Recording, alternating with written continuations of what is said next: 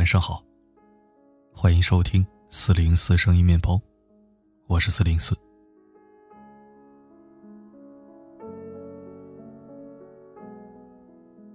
有一个词叫“人际敏感者”，这类人总觉得别人不喜欢自己，又觉得是自己想太多，总是自相矛盾，但又拥有很强的情感捕捉能力。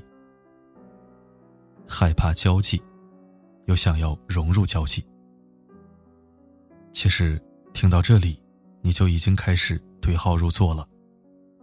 今天的文章高度戳心，希望能给你一点疗愈。敏感的姑娘非常在意别人的看法。德国哲学家叔本华说过：“人性一个最特别的弱点，就是。”在意别人如何看待自己。对于敏感的姑娘来说，谁给过她一点点好，她都会铭记于心；谁给过她一点点质疑，她也会耿耿于怀。他们内心有光和热，可发生任何事情，总是先找自己的原因，生怕不被喜欢，怕被嫌弃。你经常有苦衷不说，受了委屈自己强忍。你期待有人能主动发现你的情绪，帮你走出困境。可常常事与愿违。这是缺点，却也不是缺点。洛克菲勒，洛克菲勒留给儿子的三十八封信，里面这样开解大家：要知道。每个人对自己受到轻视都非常敏感，被看矮一截，都会丧失干劲。是的，敏感本无错。敏感的你，知道要进步，不能给人留下不好的印象。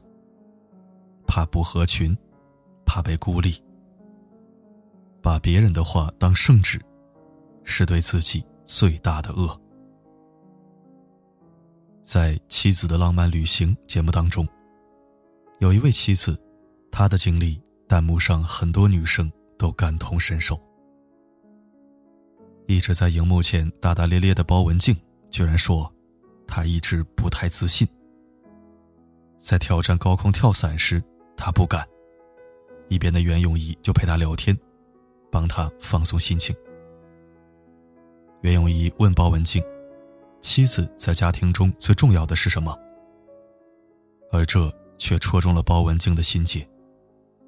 她觉得自己不赚钱，只能多做家务来当做付出。她知道女人要经济很独立，能够养活自己和家人，但却又对自身的能力极其不自信。每当她想跟包贝尔说点心里话，包贝尔却理解不到她。包文静的哭诉，让包贝尔大感意外。我也不知道他居然会想这么多。在一档访谈节目里，包文静直言：“我本身就比较自卑，不自信。为了培养和包贝尔的共同语言，他甚至学会了打游戏、刷怪。为了不让自己被嫌弃，就算整天待在家里，也要打扮的好看一些。”包贝尔直言，自己其实真的没往那方面想。无疑，敏感的包文婧在感情中自卑，从而容易想得多。他是不是会嫌我丑呢？他会不会不爱我了？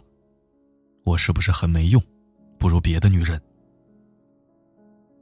电影《中国合伙人》中有一句话，是很多人的座右铭。年轻的时候，不该什么都不想，也不能想太多。想的太多会毁了你。不想，最多停滞不前；而想太多，却如囚笼。因为玻璃心，所以活得不洒脱、不自在、不舒服，没自我，患得患失。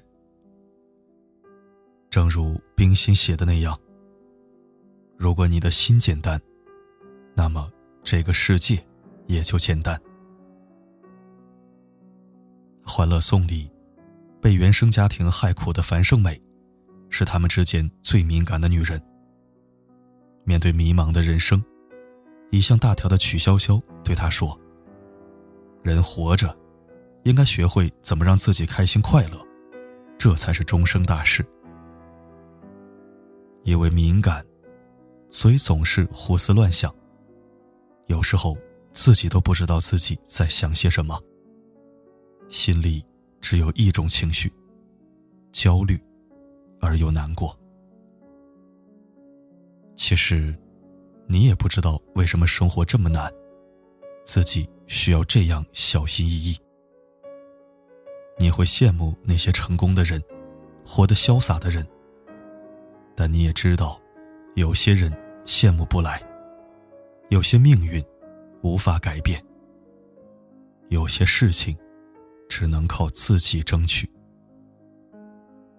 可现实往往会给你重击。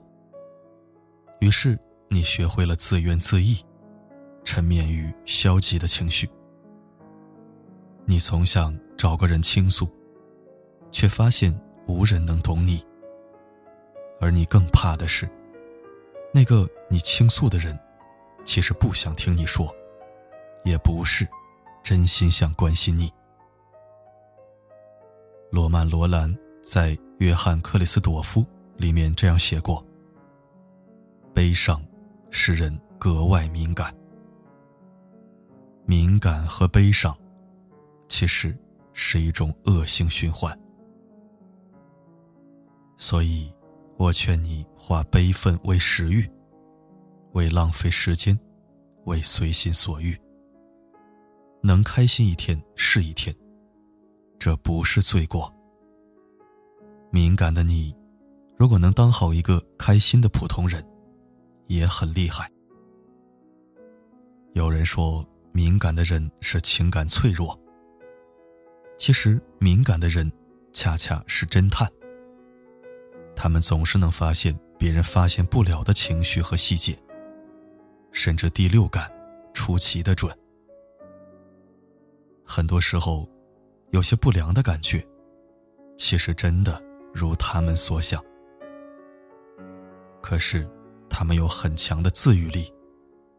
即使知道事情在往坏的方向发展，他们还是会劝服自己，去往好的方向想。甚至为了自圆其说，去想尽理由。有时候，能感知到太多。真的是一种不幸。沈从文的《编程》里面有这样一句话，和大家共勉：一个人记得事情太多，真不幸；知道事情太多，也不幸；体会到太多事情，更不幸。我劝你无知一点吧。无知使人快乐，这句话一点都不假。直觉告诉你，他不爱你。他往往真的是这样。直觉告诉你，他背叛了你。他往往真的没拿你当真朋友。直觉告诉你，这件事儿会失败。事情，往往真的变糟糕了。强烈的心理暗示，会让你。变得消极，也会让你认定坏结果是宿命。所以，不要轻易开启你的雷达，不要总是处于侦查的状态。有些事情，不如不知道；有些人，不如不了解。问十个女孩，有九个都会说自己太过敏感。如果你是这样的姑娘，我想给你几条小建议：用对待爱人、朋友的方式来对待自己。当心里有负面的情绪，或者有不好的预感，请停止思考，记录下你的心事，当你情绪稳定时再拿出来，当做是朋友的困惑，给自己解答。肯定自己的优点，和正能量的人交朋友。可以敏感，但别矫情。能分清好坏，辨别真伪，拎得清孰轻孰重。这样，就不会被敏感所包围。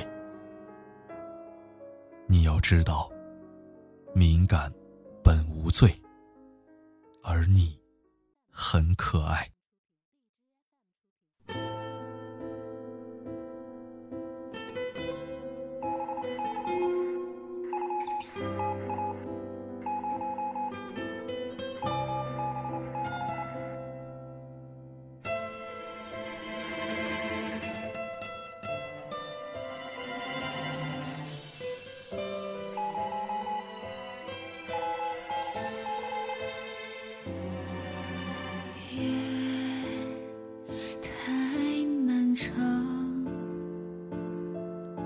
就很慌张，谁在来来往往，藏不住怀疑目光，爱的多了不相信了。